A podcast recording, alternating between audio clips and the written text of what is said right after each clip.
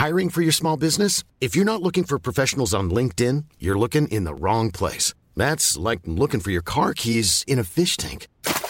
LinkedIn helps you hire professionals you can't find anywhere else, even those who aren't actively searching for a new job but might be open to the perfect role. In a given month, over 70% of LinkedIn users don't even visit other leading job sites. So start looking in the right place. With LinkedIn, you can hire professionals like a professional. Post your free job on linkedin.com slash people today.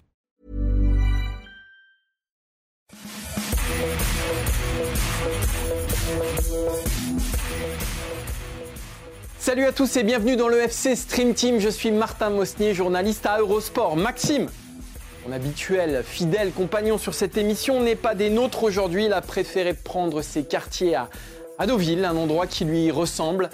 Bling bling, arrogant et tape à l'œil. C'est tout à fait Maxime. Pour le remplacer, mon autre fidèle compagnon d'un autre genre, celui qui préfère le pâté au caviar, le bouchon lyonnais à l'étoilé normand, Savanier à Cristiano Ronaldo. Ses valeurs, l'humilité, le travail. Il a grandi à l'école Jérémy Clément et il est un peu le Florent Balmont d'Eurosport. Mais ça va nous faire du bien.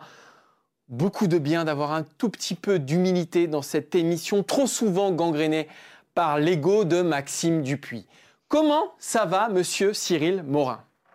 Bah écoute, ça va. J'espère que j'aurai la même longévité au plus haut niveau que, Florent Balmont quand même. Parce que ah, j'ai cru que dire que Maxime Dupuis, parce que Maxime Dupuis, il a encore une, il a encore une plus longue longévité, Maxime. Je ne me permettrai jamais, Martin, tu me connais. Alors, euh, de quoi alors attends, on a un petit souci technique, excuse-moi, il y a mon oreillette qui est tombée, mais c'est pas bien grave. De quoi on va parler euh, aujourd'hui, Cyril? On va évoquer d'abord euh, Kylian Mbappé, la prolongation de Kylian Mbappé et surtout la mise sous pression de Leonardo dans les, euh, chez nos confrères de, France Bleu Paris, bah, qui a dit tout simplement que bah, il fallait un moment que Kylian se décide hein, et qu'il euh, fasse savoir sa décision. On va évoquer cette prolongation et tout ce que ça implique du côté du Paris Saint-Germain.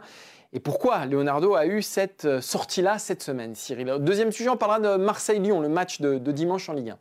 Absolument, le choc euh, de Ligue 1. Euh, on reviendra évidemment sur la rivalité Marseille-Lyon, OM-OL, euh, le fameux Olympico. On va se demander tout simplement, Martin, si la rivalité n'a pas finalement desservi l'Olympique de Marseille et, à quel point le modèle lyonnais paraît encore un petit peu plus solide que celui appliqué à l'OM. Et on terminera, Martin, cette émission euh, par s'envoler de l'autre côté de l'Atlantique, si je ne dis pas de bêtises. Bah, le Québec, parce qu'on va, on va rien dévoiler, à, on va tout dévoiler à, ceux qui nous écoutent. Il y a Cyril qui, a, qui, qui, qui m'a fait une petite imitation tout à l'heure de l'accent québécois. Alors, euh, je vais rien vous cacher, c'est une note WhatsApp. Je vais, je vais vous la faire écouter. J'espère qu'on va bien l'entendre. Je vous en prie, c'est un plaisir. Voilà, donc ça c'est l'accent québécois selon Cyril, parce qu'on va évidemment parler de Thierry Henry et on a eu un invité, un invité de marque, puisque c'est le journaliste qui a le plus suivi Montréal, qui a commenté les matchs sur TVA, la radio euh, du Canada, du Québec, euh, sur les matchs de Montréal. Il, a, il avait Thierry Henry régulièrement au téléphone. Et on va se poser cette question quel héritage laisse Thierry Henry là-bas? Quel est son bilan? Quelle est la trace euh, Thierry Henry? Parce qu'on sait qu'en France, on est très critique hein, vis-à-vis du meilleur buteur de l'histoire des Bleus, parce qu'à Monaco, ça s'est pas forcément bien placé. Et eh ben, on va voir que de l'autre côté de l'Atlantique, on a une euh, lecture tout autre de Thierry Henry, entraîneur. Ce sera en fin d'émission. Le programme est chargé, comme jamais. Et, et, oui, programme chargé. Et rappel à toutes les unités, euh, ce podcast est à retrouver toutes les semaines tous les vendredis euh, sur toutes les bonnes plateformes d'écoute, commentez, partagez. Et même, les mauvaises plateformes d'écoute. même les mauvaises, tout à fait. Euh, et faites grandir la communauté FC Stream Team. Et évidemment, comme chaque semaine, les meilleurs moments sont à retrouver en vidéo sur le site d'eurosport.fr. On a fait le tour, je crois qu'on va pouvoir y aller. On vous rappelle que vous nous retrouvez sur Facebook pour voir nos bobines et voir l'intégralité de cette émission. Tu l'as dit, si vous ne voulez que l'audio, euh, bah, ce sera sur les bonnes et mauvaises plateformes de podcast et les meilleurs moments de l'émission. Donc sur le site, on y va. Cyril, on parle de, la prolongation de Kylian Mbappé et surtout euh, de Leonardo. Alors, est-ce que Paris a des raisons de presser Kylian Mbappé? On va d'abord vous rappeler les déclarations de Leonardo. C'était donc sur France Bleu, euh, Paris-Île-de-France, c'était cette semaine. Leonardo qui a dit donc à nos confrères, on arrive au moment où on doit prendre une position et une décision. Sous-entendu, Paris doit bâtir son projet sportif euh, pour la saison prochaine et celui-ci dépendra évidemment de Kylian Mbappé. On rappelle aussi hein, Kylian Mbappé, Neymar, les deux joueurs sont en fin de contrat euh, le 30 juin 2022, soit dans un an. Donc s'ils ne prolongent pas, il faudra les vendre cet été. Donc vous comprenez pourquoi c'est urgent pour le Paris Saint-Germain, parce que soit on construit une équipe avec Kylian Mbappé, soit il va falloir le remplacer par un ou deux joueurs. A priori, la prolongation de Neymar, et ce sont des sources brésiliennes, hein, euh, bah, est en bonne voie.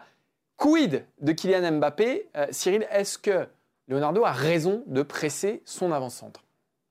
Euh, oui, si on prend la question telle qu'elle, oui, Leonardo a raison de, presser son avant-centre. la pire chose pour le PSG, ce serait d'être prisonnier de la décision de Kylian Mbappé pendant plusieurs mois encore. Il euh, faut rappeler qu'un effectif ne se construit pas à partir du mois de mai, mais que euh, ça commence bien avant, donc euh, janvier, février, mars, et que bah, fatalement, avec ou sans Mbappé, les possibilités et l'effectif, les contours de l'effectif sont complètement différents au Paris Saint-Germain. Donc oui, Leonardo, il est dans son rôle de, de, presser Kylian Mbappé, et surtout, il a raison de le faire maintenant parce que le Paris Saint-Germain est dans une forme de zénith euh, après sa victoire euh, face au Barça au Camp Nou. On est sur une période sportive qui est euh, intéressante à Paris. Il y a des projections pour un printemps euh, européen intéressant. Après, Cyril, je te rappelle que Kylian Mbappé, au micro de nos confrères de RMC Sport, disait oui, mais c'est pas ce match qui va changer ma destinée. C'est pas parce qu'on a gagné contre Barcelone que je vais prolonger. De la même façon, si on avait, pas, si on avait perdu, c'est pas ce qui aurait euh, précipité mon départ. Alors, s'ils avaient perdu 4-0 face demande à, voir. FC Barcelone, voilà, exactement. S'ils avaient perdu 4-0 face à ce FC Barcelone-là, j'ai comme un doute parce que je pense que ça aurait mis un vrai frein sur l'ambition parisienne et les capacités parisiennes en Europe. Là, euh, le message, il a été sportif, mais il a été aussi politique. Euh, aller gagner 4-1 sans Neymar, avec un triplé de Mbappé euh, sur le terrain d'un ancien grand club, en tout cas sportif, ou en tout cas un ancien géant européen en, Ligue des Champions, le message n'est pas le même. Donc pour moi, le moment, il est, il est idéal pour Leonardo pour lancer cette offensive-là. Et puis, on est aussi en coulisses sur un jeu politique très intéressant parce que Leonardo, il sait que s'il arrive à prolonger Neymar, s'il arrive à prolonger Mbappé dans les semaines ou dans les mois qui viennent, bah, il va frapper très très fort là où tous ses adversaires, entre guillemets, sont dans le dur, sont dans, dans, un moment faible. Je pense au Real Madrid, je pense au FC Barcelone. Si Paris arrive à prolonger ces deux stars-là, qui sont aussi les stars de l'avenir, on va avoir une lisibilité du projet parisien sur le moyen terme qui va être très compliqué à égaler pour le Real, pour le Barça, mais même pour beaucoup de clubs. Et que donc Paris, euh, fatalement, dans le petit jeu euh, de domino et, d'échecs qui se joue au niveau géopolitique, va, sera euh, et restera une place forte du mercato et du foot mondial en général. Restera une place forte. Une place forte. là, là, tu nous as mis. c'est au niveau des liaisons, c'est pas c'est pas Cyril Morin liaison aujourd'hui. Hein. C'est là on est c'est une catastrophe. Mais bon bref, ce qui est intéressant pour moi, c'est que s'il dit ça, c'est qu'il se sent fort, Leonardo. Il se sent fort pour plusieurs raisons. Tu l'as dit sur le terrain, il y a eu une démonstration face au FC Barcelone. Il se sent fort aussi vis-à-vis du Real Madrid parce qu'il sait que cette pandémie, elle contrarie les plans du Real Madrid. Le Real est dans, un, est dans, un, dans une logique, en tout cas, de fin de cycle et on, essaye de remettre en place une équipe compétitive à Madrid depuis plusieurs années. Et euh, le sommet de cette stratégie-là, ça devait être l'été 2020 ou l'été 2021, mais c'est constamment retardé par la, pandémie de Covid-19 qui euh, a complètement euh, fragilisé le marché des transferts, qui a fragilisé aussi les finances des grands clubs. Et le Real Madrid n'échappe pas à la règle. Donc Leonardo, il sait qu'il est fort. Il sait qu'aujourd'hui, il vaut mieux avoir euh, Kylian Mbappé dans son équipe plutôt que d'essayer de le courtiser parce que ça va être très compliqué avec cette pandémie-là. Et la pandémie, en plus d'avoir chamboulé l'équilibre financier, parce que sans cette pandémie, sans doute que le Real euh, aurait un pouvoir d'attraction beaucoup plus fort, financier, mais aussi sportif. Parce qu'on voit que le Real, que cette, pandémie-là, notamment en, soumettant les joueurs à des cadences infernales, donc c'est beaucoup moins lisible les rapports de force en Europe. C'est beaucoup moins lisible. jusqu'ici, c'était très simple, même si avant la, pandémie, c'était, euh, je caricature un petit peu, mais en gros, il y avait euh, des puissances européennes, deux plus grands clubs européens euh, du 21e siècle, c'était le Barça et le Real, et il était clair que le Paris Saint-Germain était très loin, et il était clair que Kylian Mbappé allait continuer, allait progresser là-bas. Est-ce qu'aujourd'hui, c'est aussi clair que Kylian Mbappé progresserait en rejoignant le Real Madrid? Non, financièrement, on en a parlé. Sportivement, euh, le Real en Liga, l'écart il est beaucoup moins net avec les autres équipes. Vous me direz Paris avec la Ligue 1 aussi, mais Paris est finaliste de la Ligue des Champions et, Leonardo, il se sent fort. Il se sent fort vis-à-vis du Real. Et donc, il se sent fort vis-à-vis de Kylian Mbappé. Quelque part, il lui dit Coco, si tu vas au Real Madrid, tu sais que tu prendras sans doute un plus grand risque que si tu es ici où Neymar va prolonger, où tu connais les mecs, où tu as été finaliste de la Ligue des Champions. Euh, alors après, il y a cette histoire de clause, Cyril, dont on parle beaucoup dans la presse. C'est ce que j'aurais voulu aussi aborder avec toi. Qu'est-ce que veut Kylian Mbappé? Il veut un salaire qui se rapprocherait de celui de Neymar pour prolonger, mais aussi euh, une clause pour partir quand il le souhaite, notamment du côté du Real Madrid. Eh, quelle est la valeur de cette clause? En France, elle est nulle parce qu'on sait que ces clauses-là n'ont aucune valeur juridique, légale, euh, peu importe. Est-ce que ça peut être on se tape dans la main, on se le promet les yeux dans les yeux avec euh, Leonardo ou avec les dirigeants du Paris Saint-Germain? Ce serait un aveu de faiblesse euh, du, Paris Saint-Germain parce que ce serait un pari à, court terme en fait. Ce serait de dire ok, on prolonge Kylian Mbappé, ce qui veut dire qu'on le garde une saison de plus, ce qui n'est pas acquis s'il ne prolonge pas. Euh, et on le vendra plus cher parce que son bail sera étendu, donc sa valeur sera, sera plus grande. Mais tu restes esclave euh, des désirata de ton joueur. Et donc, quelque part, il devient plus grand que l'institution. Est-ce que Paris serait prêt à mettre le destin de Mbappé uniquement entre les mains d'Mbappé parce qu'il choisirait euh, à partir de la saison prochaine Moi, ça me paraît périlleux, d'autant que ça n'a aucune, valeur légale. Ouais, on peut le lire aussi dans l'autre sens, euh, Martin. On peut aussi lire cette clause comme une acceptation par Kylian Mbappé que finalement le Real sera dans l'incapacité de venir le chercher cet été. On le disait, mais il faut aussi se souvenir que euh, il y a quelques semaines, Marca avait fait un gros papier sur le, le cas Mbappé, précisant que le Real n'était pas spécialement euh, euh, en capacité financière de lui offrir un salaire aussi beau que celui que Paris aurait à lui offrir. Donc Mbappé disait, OK, de toute façon, si je suis la star du Real Madrid, j'en gagnerai aussi beaucoup plus en termes d'exposition médiatique, donc de contrat marketing. Mais c'est vrai que financièrement, euh, tout n'est pas rose non plus pour qui. Enfin, si tout est rose, parce qu'on parle de, millions d'euros, mais euh, ce c'est pas aussi idéal que prévu pour Kylian Mbappé au Real. Donc cette clause-là, on, peut aussi le lire sur le. Voilà, Mbappé a compris que la situation actuelle faisait qu'un transfert au Real devient de plus en plus compliqué. C'est une porte de sortie, un matelas sécurité. Euh, mais moi, j'imagine très très mal le Paris Saint-Germain euh, dire oui à tout. Il y aura forcément un cadre. Il sera peut-être pas légal, mais il y aura des choses qui vont être discutées euh, sans aucun doute autour de ce cas-là. En tout cas, en tout cas, la sortie de Leonardo, ce qui est clair, c'est que Paris se sent fort dans ce dossier-là maintenant, a repris la main autant, tu l'as dit, sur le terrain, que je pense aussi le contexte actuel fait que Paris aujourd'hui, c'est sans doute la meilleure solution pour Kylian Mbappé, en tout cas à court terme. Et cette sortie de Leonardo, à mon avis, elle, est à lire comme ça, à mon avis. La, meilleure preuve de ça, Martin, et on en témoigne l'actualité de la semaine au niveau du mercato, c'est euh, le, cas David Alaba, où le Paris Saint-Germain est cité comme un vrai client dans le dossier, euh, bah, parce que sportivement, le projet proposé à Alaba est presque aussi euh, emballant que le projet proposé par le Real Madrid, qui est le, le, favori dans ce dossier-là. Donc, auparavant, on citait Paris parce que euh, ça faisait grimper les enchères et que voilà, Paris était toujours associé à ces grands noms-là, mais les chances de voir arriver ces joueurs-là étaient quand même assez faibles. Là, euh, dans le dossier à la bas, bah, Paris répond présent sur d'autres arguments que uniquement le financier et le salaire. Oui, parce qu'on le rappelle, hein, le Real et le Barça sont dans des projets entre deux cycles, on va dire. Paris, ils ont Mbappé et Neymar qui restent très jeunes, qui ont de belles années devant eux. C'est pas le cas de Modric, c'est pas le cas de Benzema, euh, c'est pas le cas de Piqué qui vieillissent beaucoup. Je parle même pas de Busquets qui n'est plus que l'ombre de lui-même. Et donc c'est à voir à travers ce prisme-là. On a fait le tour, Cyril. On va, on va, parler, on va, on va continuer à parler Ligue 1. Choc du week-end. OMOL, ce sera dimanche. Et cette question, la rivalité OMOL, est-ce qu'elle a abîmé Marseille? Parce que Marseille a couru euh, derrière euh, euh, derrière Lyon, ce sont deux clubs qui se sont un peu écharpés. Fais-nous un petit retour historique rapide, Cyril, sur, euh, sur les déclarations des, des, présidents.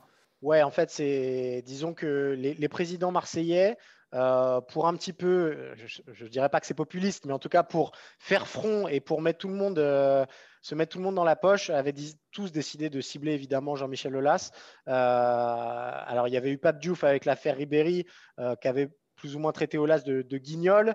Euh, Labrune en 2015 qui avait écrit à la fédération pour demander que Olas arrête ses agissements néfastes, euh, ce à quoi Olas lui avait répondu dans un tweet euh, plein de, jolis mots. et évidemment, bah, Jacques-Henri Hérault, il n'a pas eu une stratégie autre.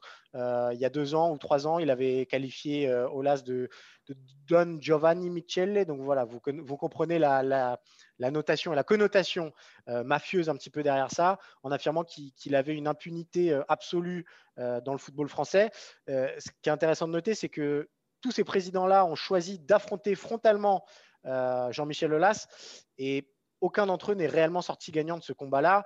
Euh, la preuve en est, c'est que Vincent Labrune, qui est devenu président de la LFP ces dernières semaines, a dû faire amende honorable dans la presse en affirmant avoir le plus grand respect, évidemment, pour Jean-Michel Aulas, etc. Donc, euh, ils ont tous surjoué un petit peu cet affrontement vis-à-vis -vis du président lyonnais, mais euh, ça les a, en tout cas personnellement, desservis parce que euh, le vrai enjeu était peut-être sans doute ailleurs, Martin, parce que entre Marseille et Lyon, il y a une vraie différence de modèle et les présidents marseillais ont un petit peu traîné des pieds euh, pour coller aux vertus du modèle lyonnais. Alors, c'est deux, deux, cas différents et je ne pense pas qu'on puisse assimiler le modèle lyonnais au modèle marseillais parce que ce sont deux villes, deux histoires, de publics différents. Mais moi, ce que je retiens, c'est que la crise actuelle d'identité, parce que pour moi, c'est avant tout une crise d'identité que traverse l'Olympique de Marseille, et eh ben cette OL-là ne l'a jamais traversée, ne la traversera jamais, ne peut pas la traverser, parce que Lyon a grandi, euh, est devenu un grand club européen, parce que ça l'est devenu, en restant attaché à ses racines. Ce que Marseille, là, Marseille dans un virage, a un peu de mal à négocier ce virage-là. Les Lyonnais se reconnaissent dans l'OL, se sont toujours reconnus dans, l'Olympique lyonnais. Déjà, au niveau des, supporters, du dialogue avec les supporters, euh, Jean-Michel Aulas s'est souvent fait critiquer par ses propres supporters, hein, à l'époque Genesio, même à l'époque du début de Garcia. Mais il y a toujours eu un dialogue. Et il a toujours intégré les supporters dans ses réflexions, Jean-Michel Aulas. Ce qui est moins le cas de, Jacques-Henri Hérault euh, actuellement. Et il a fait grandir le club en gardant ses racines-là. Et c'est hyper, hyper important. Alors, on l'a dit dans les tribunes, sur le banc aussi, avec des entraîneurs du cru, je pense à Garde euh, notamment, et sur le terrain évidemment en faisant, euh, en mettant en scène des joueurs bah, qui sont nés à quelques kilomètres, soit de Gerland, soit du Groupama Stadium, les Guézal, les Lacazette, euh, les Umtiti, les Tolisso, les Fekir, je ne vais pas tous vous les faire, les, les Ferry, les, voilà, qui sont nés aussi à l'Académie OL. Et donc c'est un club qui a su qui a su incarner l'identité lyonnaise, ce qui n'est pas le cas de l'OM, ce qui est le gros problème de l'OM euh, actuellement. C'est-à-dire qu'il faut, il y a une nécessité de faire grandir le club, ça c'est, sûr. Il y a un travail marketing qui est fait autour de ça. Mais à Marseille, alors après c'est beaucoup plus compliqué à Marseille euh, qu'à Lyon, mais on n'a pas su aborder ce virage-là. Je pense que le nœud du problème aussi, c'est qu'il y a l'incarnation suprême. À Lyon, il y a, à Lyon, il y, a, un chef, il y a un président, c'est lui qui prend euh, les décisions, et ça ruisselle derrière. Et il y a des relais efficaces il y a des garde-fous, etc. C'est beaucoup moins le cas à Marseille. Et s'il concentre quelque chose, Jacques Henriot, c'est les critiques autour de lui. Et, il n'a pas la légitimité pour se défendre, etc. Donc le modèle lyonnais, en ce sens-là, pour moi, est hyper vertueux et hyper efficace. Et, je pense que nous, on n'aurait jamais traversé, encore une fois, la crise que traverse euh, Marseille aujourd'hui tu, parlais de, garde-fous et de, un petit peu de matelas de sécurité. Euh, il y a aussi euh, l'histoire du stade. Voilà, le modèle lyonnais fait que euh, bah, Lyon est propriétaire de son Groupama Stadium. il a mangé un petit peu son pain noir pendant un temps pour se le financer, mais désormais, quand le public sera amené à revenir, bah, Lyon. Mais, mais t'imagines ça à Marseille, excuse-moi de te couper, mais t'imagines à Marseille un mec venir et dire Ok, bon, bon pendant, pendant 2-3 ans, on va financer le stade, donc sur le marché des transferts, ça va être. C'est beaucoup plus compliqué, évidemment. C'est beaucoup plus compliqué, c'est très très compliqué, mais Lyon y est arrivé, et, et, je pense que c'est peut-être ce modèle-là qu'il fallait, qu'il fallait suivre, justement.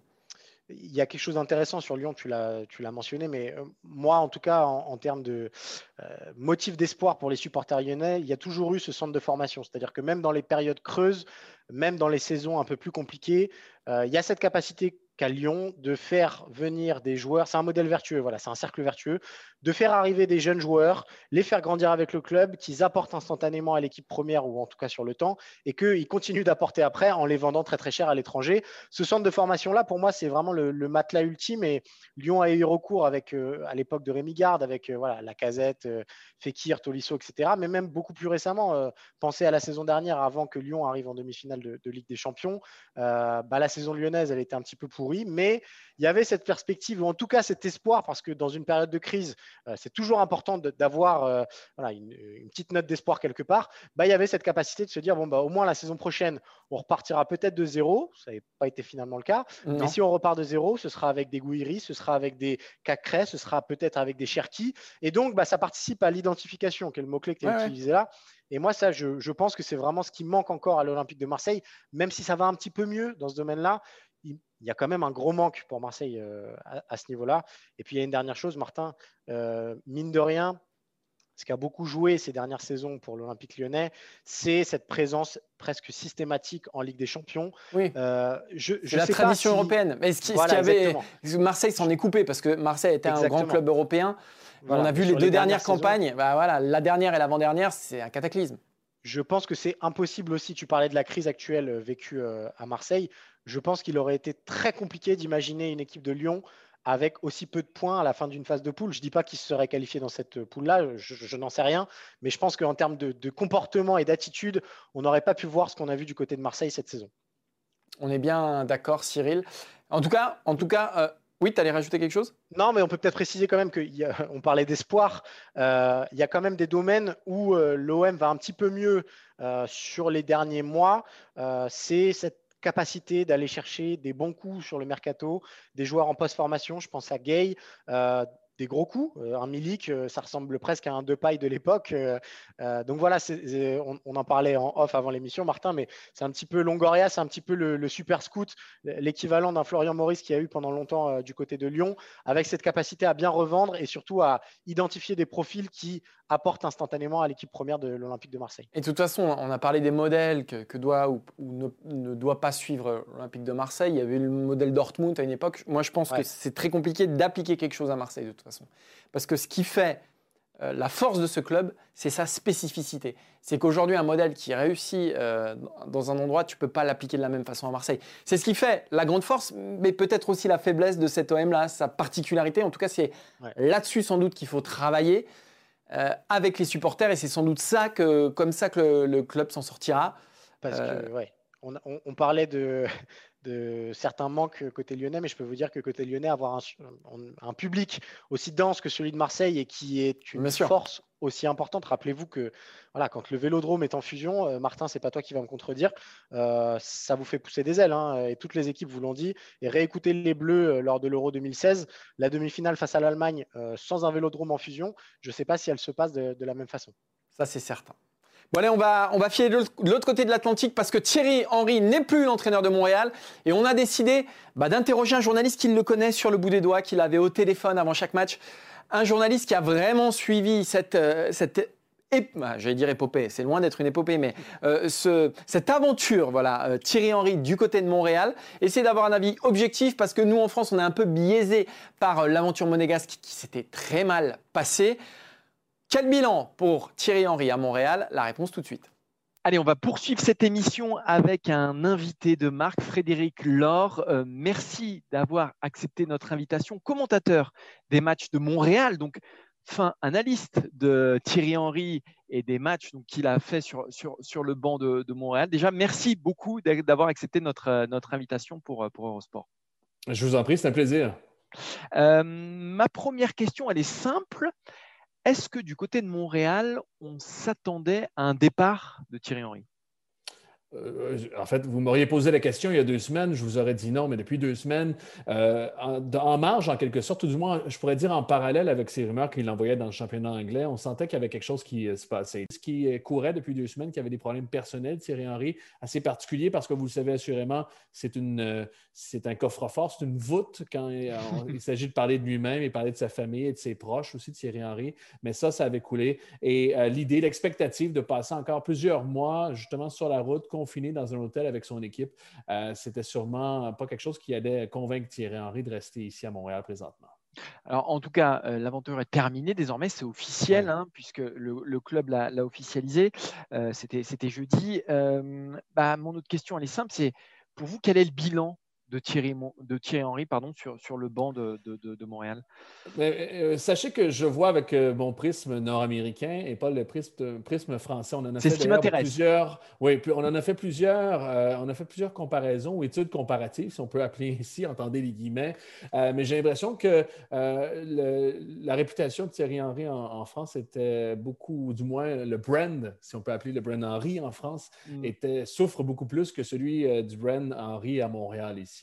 Euh, c'était une saison où, euh, en fait, une saison qui n'existe pas, qui existe probablement euh, dans un univers parallèle parce que l'impact avait bien commencé sa saison. Il faut, il faut souligner ça à propos de Thierry Henry. Un, bon passage avec un effectif, hein, un effectif qui était vraiment un des pires effectifs, à mon avis, en MLS parce qu'il était dépareillé, des joueurs d'un peu partout et n'importe quoi aussi dans cet effectif. Alors, c'est comme ça que Thierry Henry arrive à Montréal, fait euh, offre de bonnes performances en Ligue des Champions. Aussi, d'ailleurs, passe le premier tour auquel il est confronté avec une préparation encore là tronquée.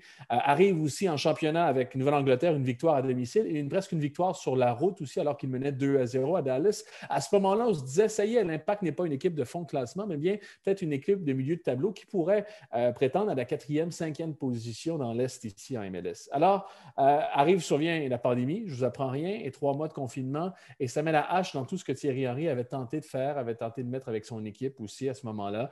Euh, il y a des équivalents, hein, je pense à Ronnie Delia aussi au NYCFC qui a eu plusieurs difficultés cette année dans une année COVID. C'était un entraîneur de première année aussi en MLS. Alors, euh, l'impact a changé euh, sa physionomie, a changé son identité. Sur Emigat, c'était défensif. C'était, comme on dit ici, plate, ennuyant. Mhm. C'était des 1 à 0 euh, ou des 0-0 arrachés euh, par la force du réalisme ou du, ou de la, du garde-à-vous.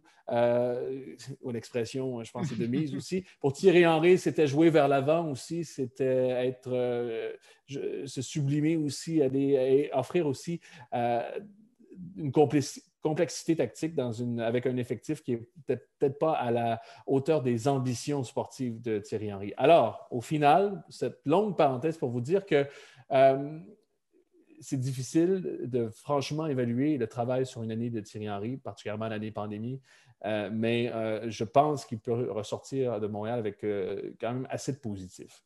Alors, parce que si, si on ne s'en tient pas qu'au palmarès ou qu'au résultat, si je comprends bien, il y a quand même une empreinte dans le jeu. Il y a, un style Thierry Henry qui s'est détaché. C'est peut-être ça sur il faut insister. Oui, c'est ce qu'on sent et c'est ce, qu'on, euh, ce qui donnait le plus, euh, en fait, ce qui était le plus positif dans la prochaine année du CF Montréal, à savoir dans cette deuxième année, dans un, avec un, entraîneur qui veut aller vers l'avant aussi, qui, euh, qui a mis au défi certains cadres de l'équipe qui, se sont réinventés. Je pense à Samuel Piet, qui est un international canadien, qui est un joueur important pour cette équipe-là, qui l'a mis au défi et qui s'est carrément réinventé sur une saison aussi grâce, dans une certaine mesure, à Thierry Henry.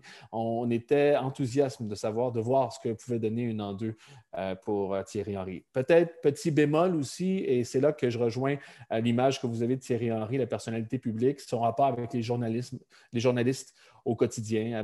ça n'avait pas été sans heure, bien au contraire. Il a cette façon de répliquer, cette exigence envers lui-même qui peut être euh, parfois euh, dans le langage ressortir comme un peu de condescendance ou un peu euh, d'antagonisme en quelque sorte. Ça, c'était une chose qu'on en fait, qu'on pourrait mitiger aussi à cause de la pandémie, à cause des réunions Zoom et à, cause de la façon qu'on a de communiquer. mais c'était quelque chose sur lequel, dans un contexte aussi où on a changé, l'emblème de l'équipe. On a, on effectué un, virage aussi au niveau de la, marque, au niveau de l'image chez l'Impact.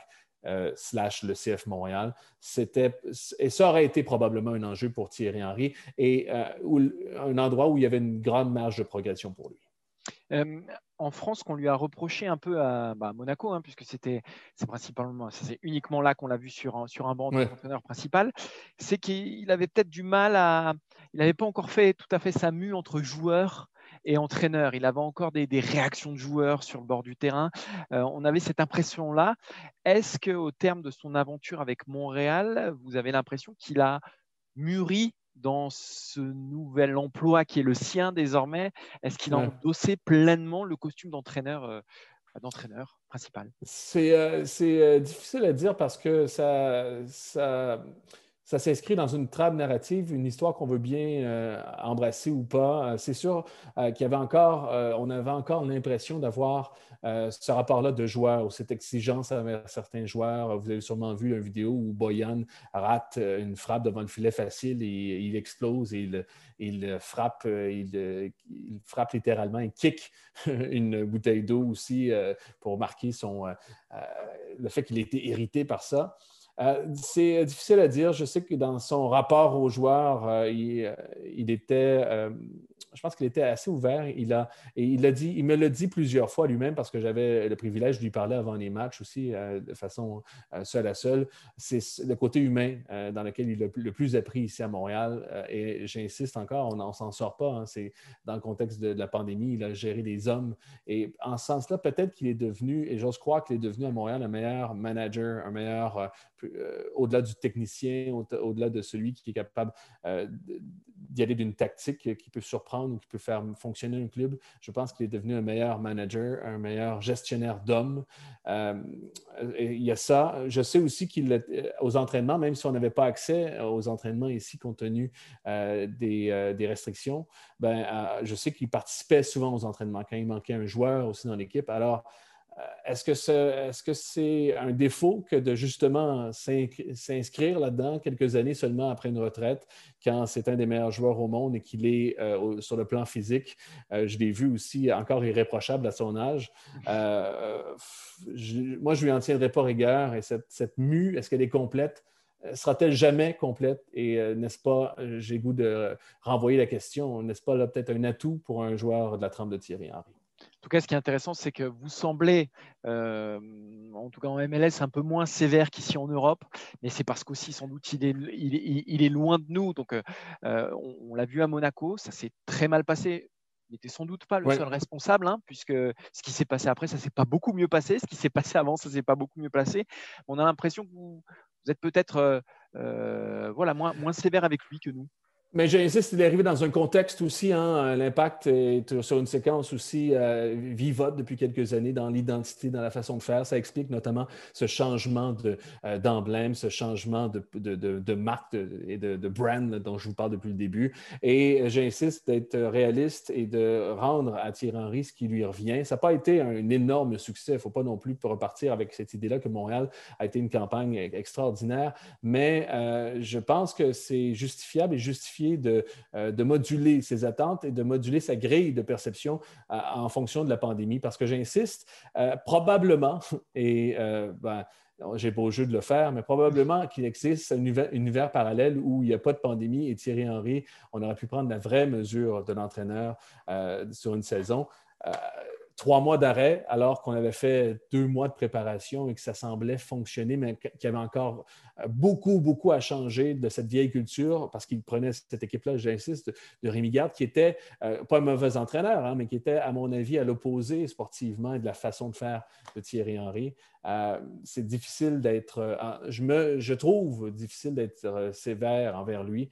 je préfère être juste plutôt que. Je pense pas que j'ai des lunettes roses en, disant ça. c'est mon impression.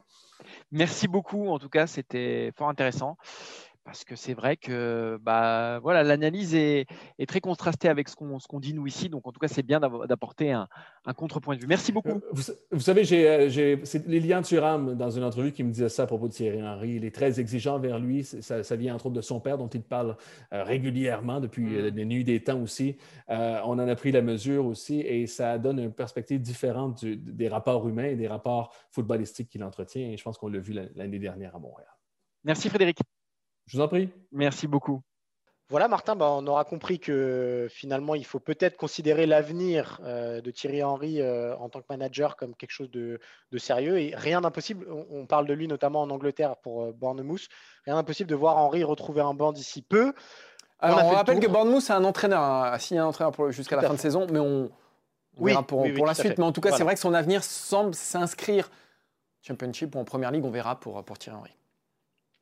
On a fait le tour, Martin. C'est la fin de ce FC Stream Team. FC Stream Team à retrouver tous les vendredis sur les plateformes d'écoute, Spotify, Acast, Apple Podcast, etc. etc.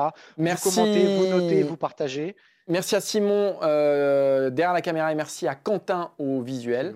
Merci à toi, Cyril, d'avoir remplacé avec brio Maxime Dupuis. C'est pas ce qu'il y a de plus compliqué. Hein, pas se raconter d'histoire, c'est pas non plus. voilà. Hein. C'est, ça a été plutôt simple. Et tu m'as rappelé David Trezeguet en finale de l'Euro 2000, Cyril. Cette efficacité, ce geste juste, tu es plus qu'un remplaçant, Cyril, dans mon cœur. C'est déjà pas mal, sache. On se donne rendez-vous la semaine prochaine. Sans toi, Cyril, malheureusement, mais avec Maxime. Euh, bah, d'ici là, venez sur les antennes d'Eurosport sur eurosport.fr pour consommer du sport tout le week-end et toute la semaine. À la semaine prochaine. Ciao, ciao. Salut tout le monde.